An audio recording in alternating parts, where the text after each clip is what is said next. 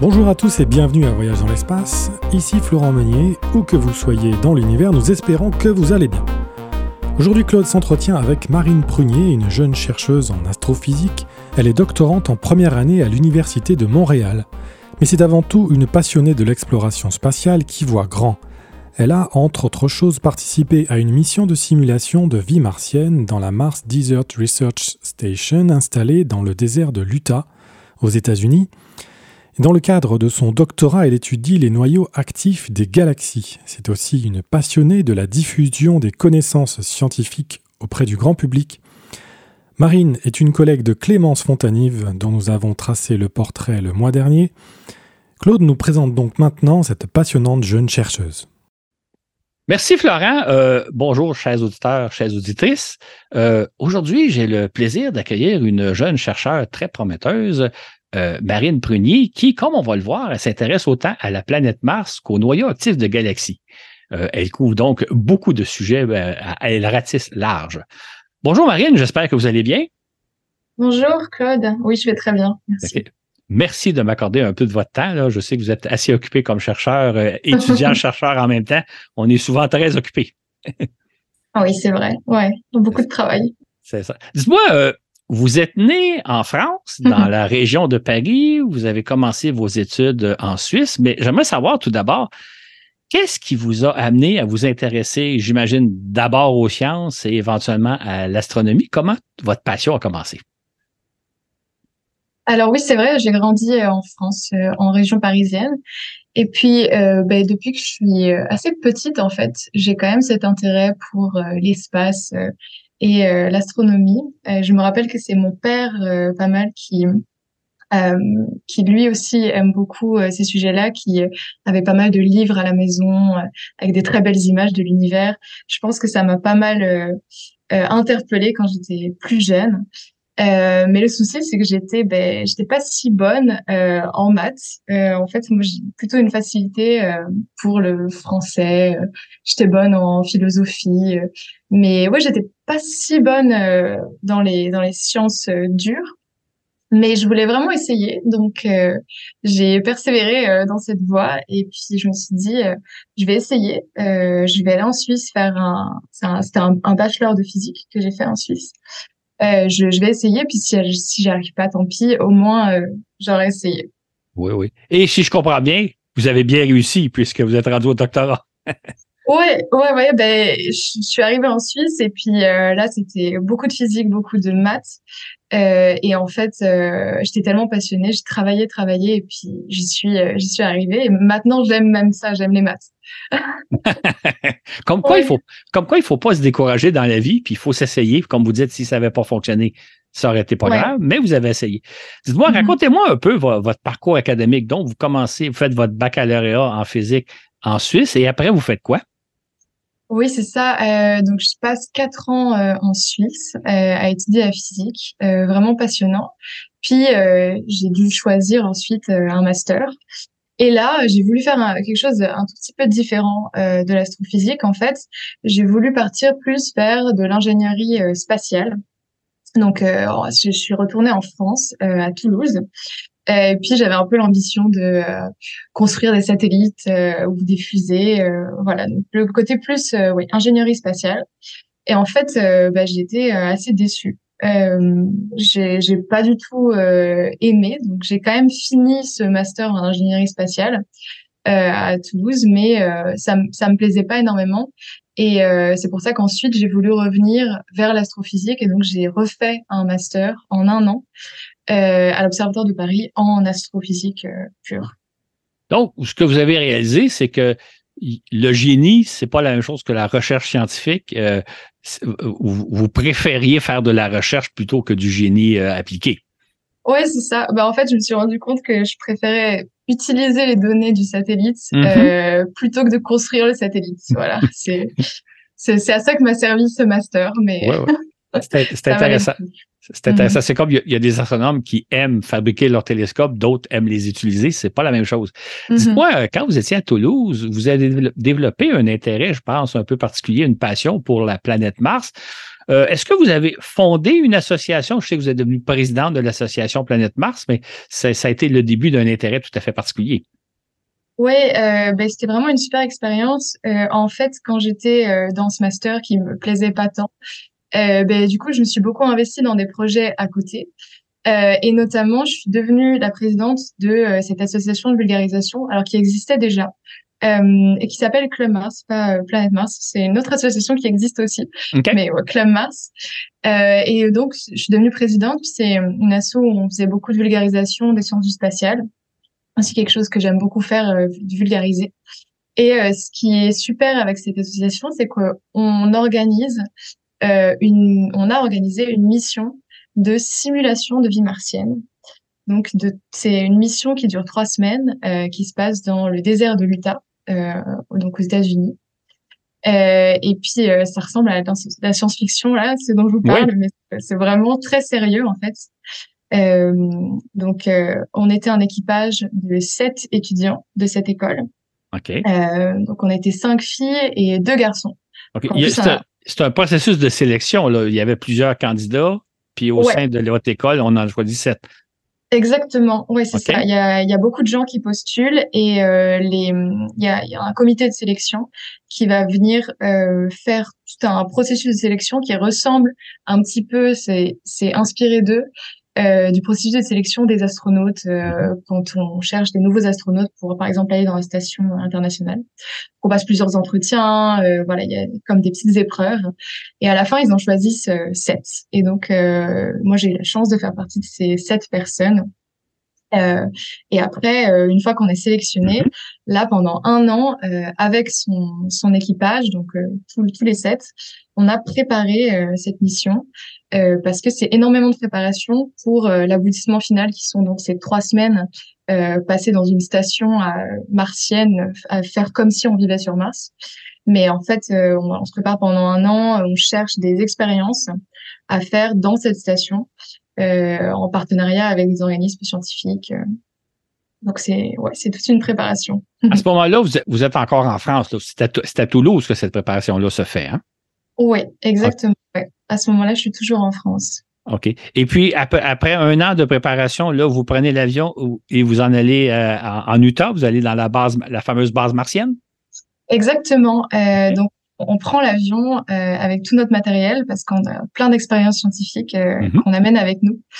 Euh, et puis on arrive dans cette cette station qui ressemble en tout point, en tout cas le plus possible, à ce que serait une station sur la planète Mars. Donc c'est assez incroyable. C'est en plein milieu du désert. Euh, c'est un espèce de module martien, donc ça, ça, ça ressemble à un gros cylindre. Euh, enfin, pas si gros parce que c'est, je, je, vais vous donner un peu les dimensions, c'est mhm. assez petit quand même. Euh, ça fait 7 mètres de, de diamètre, donc on vit dans 7 euh, mètres de diamètre pendant trois semaines. c'est aussi le but de la mission, c'est de de tester un peu l'effet de ce confinement et de un mode de vie très restreint sur euh, sur nous, sur euh, notre organisme et sur nos humeurs. Mais donc euh, cette station, elle est tenue par une, une association qui s'appelle la Mars Society, qui donc s'occupe en fait de toute la maintenance de la station. Et nous, on passe trois semaines dans cette base martienne. Et pendant ces trois semaines, on a un quotidien qui est extrêmement rythmé on commence le matin euh, très tôt, euh, on fait une séance de sport, donc vraiment comme euh, comme si on était des astronautes. ensuite, après cette séance de sport, on prend le petit déjeuner. Donc, faut savoir qu'on mange pendant trois semaines lyophilisé, c'est-à-dire que on a des aliments secs et on va venir les réhydrater et cuisiner avec. Donc, c'est aussi une alimentation très particulière. Ensuite, le matin, souvent, on prépare une sortie extravéhiculaire, c'est-à-dire que certaines personnes sortent à l'extérieur de la station en mettant un scaphandre, mhm. toute une combinaison, comme si vraiment on faisait une sortie euh, dans l'espace ou enfin sur une autre planète. Et euh, quand on sort euh, à l'extérieur, on a pas mal de d'expériences qu'on vient on vient relever des des mesures de température de de densité de particules de toutes les expériences qu'on a placées en dehors de la station euh, donc voilà et puis l'après-midi euh, chacun a ses expériences personnelles qu'il qui fait dans son coin euh, donc ouais c'est un quotidien assez chargé et le but, c'est vraiment de tester un peu toutes les, tous les protocoles et toutes les technologies qui peuvent être appliquées à l'exploration spatiale humaine. Et dans la station, vous êtes totalement isolé de la Terre. Là. Vous n'êtes pas en contact radio avec l'extérieur. Vous pouvez pas voir personne. Vous êtes isolé véritablement pendant trois semaines. Ouais, j'ai jamais été aussi déconnectée euh, pendant trois semaines. Je j'avais vraiment euh, aucun contact avec euh, aucun de mes proches. Euh, on n'a pas internet. Le seul contact qu'on a avec la, je mets des guillemets, la Terre, c'est via des rapports quotidiens qu'on envoie au contrôle de mission. Donc vraiment comme si on était dans un euh, comme si on était euh, à l'extérieur de la Terre et qu'on parlait à des gens qui sont sur la Terre et qui nous donnent des ordres pour euh, qu'est-ce qu'on va faire demain, par exemple, est-ce qu'on a le droit de sortir demain, etc. donc c'est le seul lien qu'on a avec, avec l'extérieur, c'est avec ce contrôle de, de mission. Et, et qu'est-ce que ça vous a donné, vous, de faire ce séjour-là en confinement pendant trois semaines? Euh, ben, c'était vraiment une super expérience. Euh, sur le plan humain, en fait, c'est ça qui m'a le plus marqué parce qu'on se retrouve à sept personnes confinées euh, et complètement coupées du monde en trois semaines, à devoir gérer euh, pas mal de situations. Ils sont plus ou moins euh, faciles à gérer, des problèmes, euh, voilà. Et donc il y a toute cette cette dynamique d'équipage qui se met en place et c'est vraiment ça qui m'a qui m'a le plus marqué et dont je me rappelle le plus. aussi le fait d'être très confiné, de pas pouvoir sortir. Euh, ça, c'est ce que j'ai trouvé le plus dur, par exemple, c'est euh, de d'être confiné en fait. On pourrait presque penser qu'une des choses les plus dures, c'est d'être totalement coupé d'internet. Euh, ben, je dirais que ça m'a plutôt fait du bien, à vrai dire. Ouais, on, on, on, se retrouve à être vraiment totalement dans le moment présent. Mm-hmm. Euh, et euh, c'est ça aussi, ça m'a beaucoup marqué. Euh, les, les, journées n'avaient pas les mêmes longueurs parce que quand on n'a rien à faire, ben on n'a vraiment rien à faire. Il faut trouver des, des autres activités que Internet pour pour s'occuper. Oui, oui, oui, exactement. Maintenant que vous avez vécu cette expérience-là, est-ce que si on vous offrait un jour la possibilité d'aller vous installer sur Mars, est-ce que vous le feriez? Alors, très sincèrement, non. euh, donc là, c'était trois semaines, c'était gentil, entre guillemets. Euh, c'est vraiment peu de temps, trois semaines. Mais il faut savoir que si on allait euh, réellement sur Mars, ben il y a déjà un voyage qui est presque, enfin, qui dure un an, même un peu plus d'un an, pour aller jusque sur Mars. Donc un an dans un vaisseau absolument confiné, sans aucune sortie possible. Euh, rien que ça, euh, ça me dissuade d'y aller. Euh, et moi, je pense que ce qui me manquerait vraiment le plus, c'est de pas pouvoir sortir, aller marcher dans la montagne. Je, je suis une assez grande randonneuse, donc je pense que ça me manquerait beaucoup trop. Oui, c'est intéressant ce que vous dites parce qu'on a tous subi certaines expériences de confinement durant la, les trois années de COVID, mais aller sur Mars, c'est tout, un tout autre confinement. Hein. Ouais, c'est euh, le confinement le plus extrême, euh, vraiment. C'est pas du tout des conditions qui sont adaptées pour que l'homme euh, puisse y vivre. c'est aussi pour ça que ce genre de simulation de vie martienne, on cherche vraiment à tester toutes les technologies qui peuvent aider l'homme à vivre dans un environnement aussi hostile que le serait Mars ou euh, dans un futur plus proche, euh, des personnes qui iraient vivre euh, un peu sur la Lune. ça, c'est vraiment quelque chose qui se profile dans les prochaines années. Qu'est-ce qui est arrivé à votre équipage? Est-ce que vous, vous avez gardé contact? Est-ce que vous vous êtes revus depuis ce temps-là? Euh, oui, donc bah, suite à la mission, on est tous retournés à Toulouse, mais euh, pour euh, très peu de temps puisque on était tous plus ou moins vers la fin de notre diplôme, donc euh, on est ensuite tous repartis.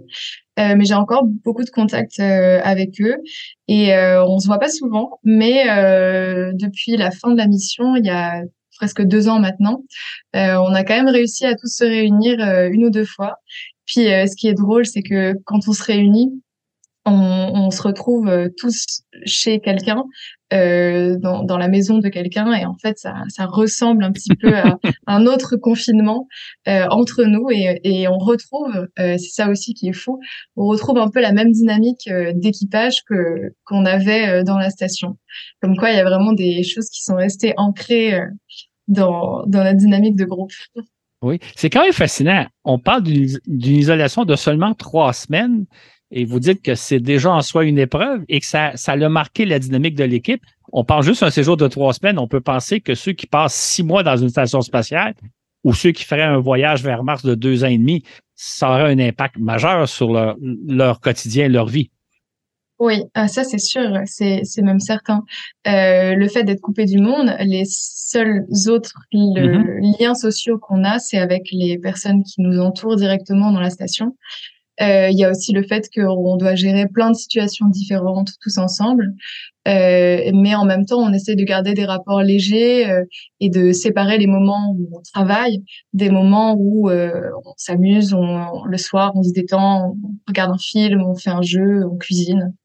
Donc euh, non, c'est c'est à vrai dire, c'est vraiment ça qui m'a le plus marqué plus que de sortir en scaphandre euh, dans le désert. Et euh, ça, c'était déjà quelque chose. oui. Est-ce que vous avez effectué une seule sortie ou vous pouviez sortir euh, quelques fois? je suis sortie plusieurs fois. c'était pas tous les jours, mais j'avais notamment une expérience qui était très intéressante où on a testé un instrument qui permettait de tirer sur une roche. C'est un laser assez puissant Mhm. On tire sur euh, de la roche avec ce laser et euh, le, le, laser nous permet d'analyser la composition de la roche. Euh, et ça, c'est un instrument qui est assez portatif, donc ça ressemble à une espèce de pistolet en fait, qu'on tient à bout de main. Donc je suis sortie plusieurs fois pour tester cet instrument. Euh, et euh, c'était euh, à chaque fois très intense. oui, oui, oui, c'est ça. C'est vraiment intéressant parce qu'on n'imagine pas les contraintes que ce serait que de vivre sur Mars. Vous, vous en avez une meilleure idée. Dites-moi, par la suite, vous avez repris vos études en astrophysique. C'est quoi le chemin que vous avez parcouru depuis votre séjour sur Mars? Hum. Alors, je suis rentrée de ce séjour martien et ensuite, c'était l'été et j'ai fait un stage euh, en astrophysique parce que j'avais vraiment envie de revenir euh, vers de, de l'astrophysique et de la recherche. Et donc j'ai fait un stage euh, au Canada. En fait, j'ai contacté plusieurs chercheurs et euh, la personne qui m'a répondu euh, était au Canada. et qui a accepté de me prendre dans son équipe. Et donc j'ai passé quatre mois au Canada. j'ai fait un, un, stage avec avec cette personne et elle m'a proposé de revenir l'année d'après en doctorat. Et donc, j'ai accepté. Euh, parce que c'est, elle travaille sur un sujet euh, extrêmement intéressant qui sont euh, les galaxies. Et moi, c'est un sujet que ça me, ça me plaisait bien de passer trois ans de doctorat à étudier les galaxies. Je, je me voyais bien faire ça. Donc j'ai dit oui et, et entre temps je suis revenue donc après cet, cet été-là entre cet été-là et le début de ma thèse je suis revenue en France pour faire un master en un an en astrophysique. À, l'Observatoire de Paris, hein, c'est ça? Exactement, oui, à l'Observatoire de Paris. Qu'est-ce que vous avez fait durant cette année-là? Euh, alors, c'était euh, une année assez intense. Euh, donc, c'est un master assez spécial. On n'a que des cours. Donc, on, étudie, on étudie tous les sujets, tout un panel de sujets qui touchent à l'astrophysique. Il y avait des cours sur les exoplanètes, comme des cours sur les galaxies ou l'histoire de l'univers qui s'appelle la cosmologie. Euh, des cours un peu plus mathématiques aussi. Euh. donc c'est assez intense. Et puis ensuite, les quatre derniers mois, euh, on fait un stage dans un groupe de recherche. Donc voilà, c'était c'était une année sportive avant le doctorat, mais ça m'a appris de ça m'a appris plein plein de choses et ça m'a vraiment remis au niveau sur toute l'astrophysique que j'avais pas fait pendant mon master d'ingénierie spatiale. Et là, vous êtes euh, euh, revenu au Québec en septembre dernier, il y a quelques mois, à l'Université de Montréal pour faire un doctorat où vous vous intéressez aux noyaux actifs de galaxies. De quoi il s'agit? De quoi? De qu'est-ce que qu'est-ce que c'est que, que, sont les noyaux actifs de galaxies? Oui, exactement. Euh, alors j'ai donc je viens de commencer ce doctorat, ça fait deux mois, et j'étudie des galaxies assez spéciales qui sont des galaxies actives. Donc en fait, si dans l'univers autour de nous, on peut diviser euh, les galaxies en deux, grands clans. Il y a les galaxies qui sont euh, calmes, comme la nôtre par exemple. Et puis il y a des galaxies qui sont spéciales, elles sont actives, c'est-à-dire qu'elles ont leur trou noir supermassif au centre de, de leur galaxie, accrètent énormément de matière, tellement qu'il est obligé de rejeter cette matière sous forme de grands jets de, matière vraiment puissants. Euh, donc c'est des, jets qu'on peut voir dans, les observations quand on, prend des images de ces galaxies. Ces jets, ils sont super puissants, ils dépassent de loin la taille de la galaxie. Ils vont vraiment très loin euh, en dehors de la galaxie. Et en fait, ils vont venir chauffer euh, l'espace autour de cette galaxie et dans ce qu'on appelle l'amas de galaxies, c'est-à-dire euh, le groupe de galaxies autour de ce, cette galaxie active. Et là, est-ce que, est-ce que quand on voit des fois certaines illustrations, une galaxie, généralement, c'est plat un peu comme une pizza et il y a un jet mm-hmm. qui sort perpendiculaire à la galaxie? C'est ce genre de phénomène-là que vous étudiez? Ouais, exactement. Euh, donc il y a certaines galaxies, celles dont vous parlez, c'est les galaxies spirales, euh, qui possèdent un trou noir actif. Souvent, ce sont pas des galaxies spirales qui possèdent les trous noirs les plus puissants et les plus actifs. C'est des galaxies qui sont un peu plus elliptiques, donc euh, elles sont euh, plus rondes, on va dire, mm-hmm. mais euh, l'effet est le même. On a un jet vraiment extrêmement puissant qui part de cette galaxie et qui va aller extrêmement loin et vraiment chauffer l'espace euh, et en fait influencer en bien ou en mal d'ailleurs le développement des autres galaxies qui sont autour. Euh, typiquement, euh, le, ce, ce, jet de matière, euh, ça peut enclencher une création d'étoiles ou au contraire annuler euh, la, formation d'étoiles dans les galaxies qui se trouvent autour. Est-ce que notre galaxie, la Voie lactée, fait partie d'un groupe local de galaxies? Est-ce qu'on a une de ces galaxies-là qui a un noyau actif dans notre groupe local? Non, euh, les, les plus proches euh, trous noirs actifs sont euh, quand même assez loin de nous. Donc, on, je dirais qu'on est, on est safe sur ce plan-là. OK, c'est ça. qu'est-ce qui fait que, est-ce qu'on le sait, qu'est-ce qui fait que certaines galaxies ont un noyau actif et d'autres pas? alors, on, c'est encore une question qui est beaucoup débattue, mais il y a quand même quelque chose qui se profile, ce serait que un scénario qui se profile, ce serait que euh, les galaxies, toutes les galaxies, ont eu une période dans leur histoire où euh, elles avaient un trou noir actif. Donc typiquement la nôtre, euh, il est absolument possible que euh, il y a très longtemps, elle a eu une période active où euh, son trou noir central éjectait des, ces grands jets de matière et influençait aussi l'univers autour. OK. Qu'est-ce que vous utilisez pour faire vos études? Vous utilisez des données recueillies par des télescopes? Vous faites, euh, je pense aussi des simulations par ordinateur? C'est quoi, avec quoi vous travaillez? Euh, alors c'est exactement ça. Je travaille un peu avec les deux. Euh, c'est ça aussi qui est assez novateur dans dans le dans le doctorat que je suis en train de faire, euh, j'utilise à la fois des observations réelles, donc qui ont été prises par des télescopes. Euh, comme c'est des phénomènes qui sont très énergétiques, j'utilise des télescopes euh, qui regardent des rayons X. Donc c'est des c'est vraiment euh, la longueur d'onde avec laquelle on regarde des phénomènes énergétiques de l'univers. Euh, donc j'utilise des télescopes comme Chandra euh, qui vont aller observer ces galaxies actives, lointaines ou plus proches. Et ensuite, j'utilise aussi des simulations numériques. Alors ça, c'est vraiment, c'est complètement différent des, des, observations réelles qu'on peut faire. En fait, une simulation numérique, c'est une, une simulation de l'univers entier dans un, avec un ordinateur très puissant. En fait, on simule l'univers dans une boîte numérique. Mmh. Euh, ouais, c'est assez incroyable. Et ensuite, une fois qu'on a cette simulation de l'univers, eh ben, on peut aller voyager dedans euh, virtuellement, aller dans cette boîte et euh, aller euh, regarder est-ce que euh, nos galaxies qu'on a créées numériquement ressemblent bien aux galaxies qu'on observe euh, dans la réalité. Donc c'est ça que je vais essayer de faire. Euh, et ce qui est sympa avec ces, ces modèles de l'univers, c'est qu'on peut en tester plusieurs, par exemple. Mhm. euh, on peut tester des, des sortes de réalités alternatives euh, à notre univers actuel.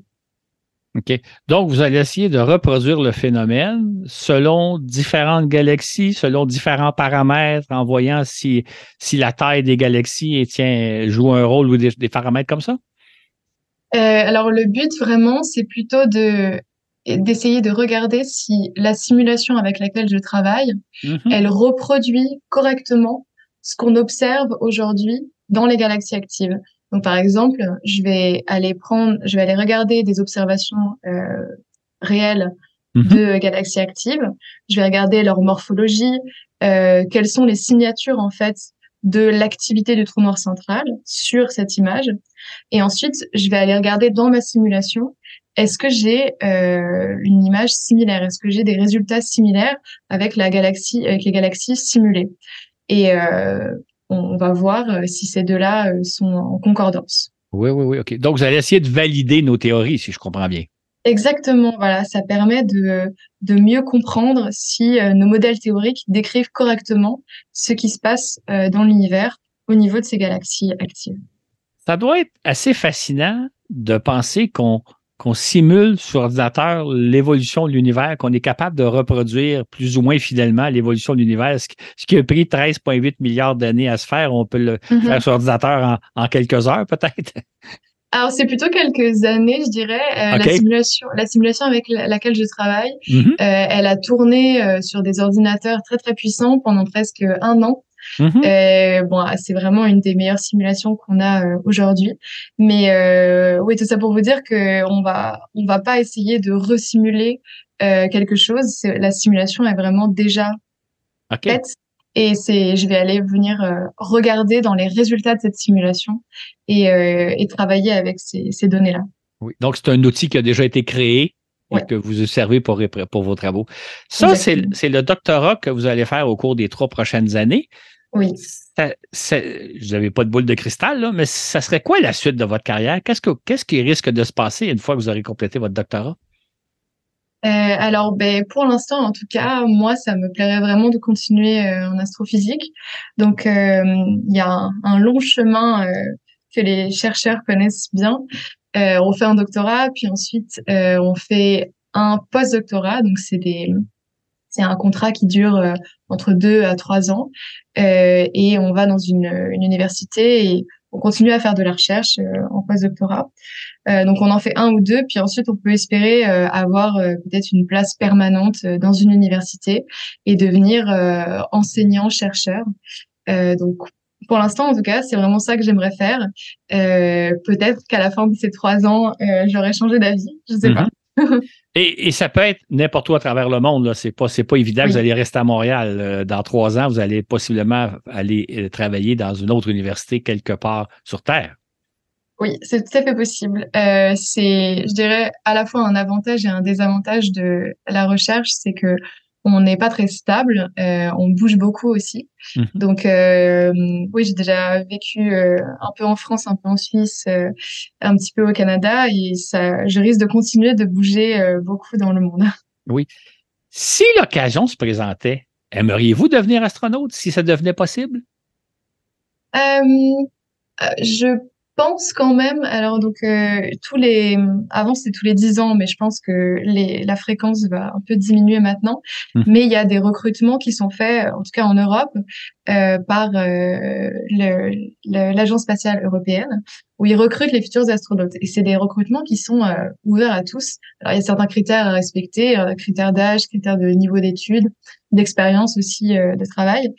Euh, je pense que le prochain recrutement, je déposerai peut-être une candidature, mhm. mais je dirais que c'est c'est pour dire que je l'ai fait, euh, mais je pense pas vraiment que je je sais pas du tout si j'irai vraiment euh, au bout du processus euh, si je suis sélectionnée. Oh. Euh, c'est c'est juste quelque chose que je pense que si on a l'opportunité, il faut essayer. Oui, oui, vous allez tenter l'aventure. Comme vous avez, euh, même si vous n'étiez pas très bonne en maths, vous avez tenté l'aventure d'astrophysique et ça vous a réussi. Peut-être qu'un jour, vous serez même dans l'espace.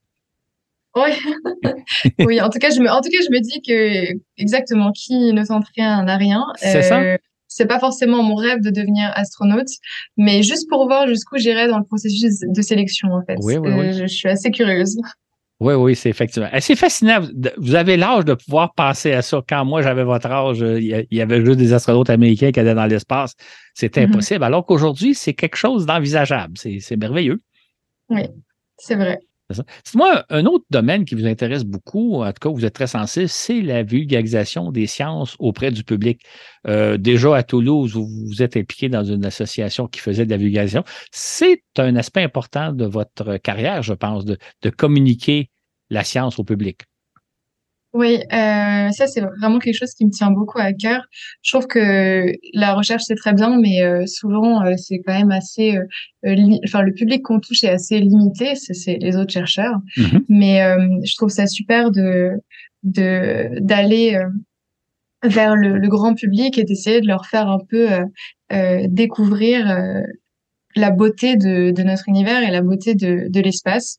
Donc euh, ça, ça me tient assez à cœur. Je fais pas mal de vulgarisation, euh, notamment ici euh, à Montréal, je, avec d'autres d'autres doctorants et d'autres postdoctorants. On organise des soirées astronomie on tap.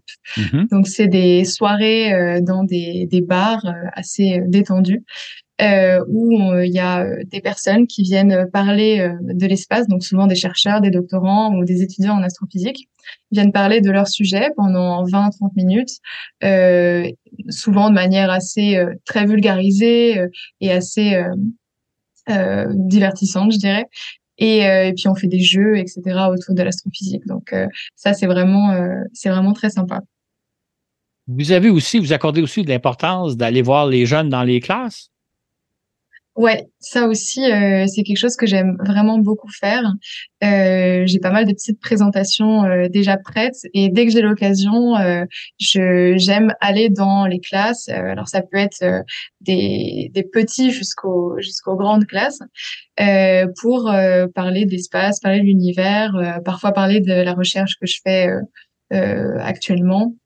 Donc oui, c'est vraiment quelque chose qui me tient beaucoup à cœur. Je pense que c'est vraiment important, surtout auprès des jeunes, parce qu'ils ont l'esprit euh, extrêmement ouvert et, euh, et ils, se, ils sont beaucoup plus euh, sensibles aussi à, l'univers à leur âge. Et j'ai l'impression aussi que les jeunes sont inspirants. Ils nous posent des questions souvent auxquelles on n'a pas nécessairement pensé. c'est intéressant de s'intéresser aux jeunes parce qu'ils ont une façon de voir les choses qui est différente de la nôtre un peu. Hein? Oui, ouais, c'est fou. Euh, les, à chaque fois, les questions que j'ai, ça me surprend euh, toujours. Euh, ça me fait prendre conscience euh, aussi de, de plein de choses souvent. Donc non, c'est toujours surprenant et je pense que c'est vraiment ce que je préfère, c'est de de faire ces interventions dans les classes. on a aussi vraiment l'impression que à cet âge, ça les marque beaucoup et que ça peut aussi parfois faire déclencher un peu des déclics chez certains. Exactement, parfait. J'ai presque le goût de vous poser une question pour de, de jeunes, j'espère, en tout cas une question un peu mm-hmm. surprenante. Si je vous donnais une baguette magique pour réaliser l'un de vos rêves, qu'est-ce que vous feriez avec la fameuse baguette magique? Mm. Alors, je ne sais même pas si j'ai besoin d'une baguette magique. Euh, en, en, fait, euh, j'aimerais que tous les gens qui nous écoutent qu'on prenne là un moment pour se resituer un petit peu dans l'univers. En fait, euh, si on pense à la Terre, même au sein du système solaire, la Terre est toute petite. Déjà, nous, on est tout petit sur Terre, mais en plus, la Terre dans le système solaire, c'est vraiment une toute petite, euh, une toute petite planète. Puis maintenant, si on replace encore le système solaire dans notre galaxie, le système solaire, il est minuscule dans notre galaxie. On est encore plus petit. Puis si on replace notre galaxie dans tout l'univers, et il y a des dizaines de millions de, galaxies, alors vraiment on se rend compte à quel point on est petit et entre mille guillemets insignifiant, mais en même temps euh, tellement signifiant parce que on est à date euh, la, les seuls qui sont, enfin les, les seuls euh, êtres vivants, on va dire, dans, dans l'espace. Parfois, les gens trouvent ça effrayant, euh, cette espèce de zoom euh, arrière, et de mhm. se rendre compte à quel point on est petit. Mais en fait, moi, je trouve ça assez rassurant. Euh, je me dis que bah, mes problèmes du quotidien, ils n'ont pas vraiment d'importance euh, face à l'immensité de l'univers. Euh, mais voilà, je trouve c'est quand même important de se rappeler ça et aussi de s'émerveiller devant les petites choses comme les grandes. Exactement. En fait, de relativiser les choses parce que parfois certains problèmes du quotidien prennent toute la place, alors que quand on regarde les merveilles et l'immensité de l'espace, euh, ça, remet les choses en perspective. Oui, ça, ça rend humble aussi. Parfait. Bien, dans ce cas-là, je vous remercie beaucoup, Marine. Ça a été vraiment très intéressant. Euh, oui, OK, super. Je, vous souhaite bonne chance dans votre carrière et j'espère avoir la chance de vous suivre, de voir euh, où vous allez être rendu dans 3, 4, 5, 6 ans et de, de continuer d'explorer l'univers avec quelqu'un comme vous. Merci, au revoir.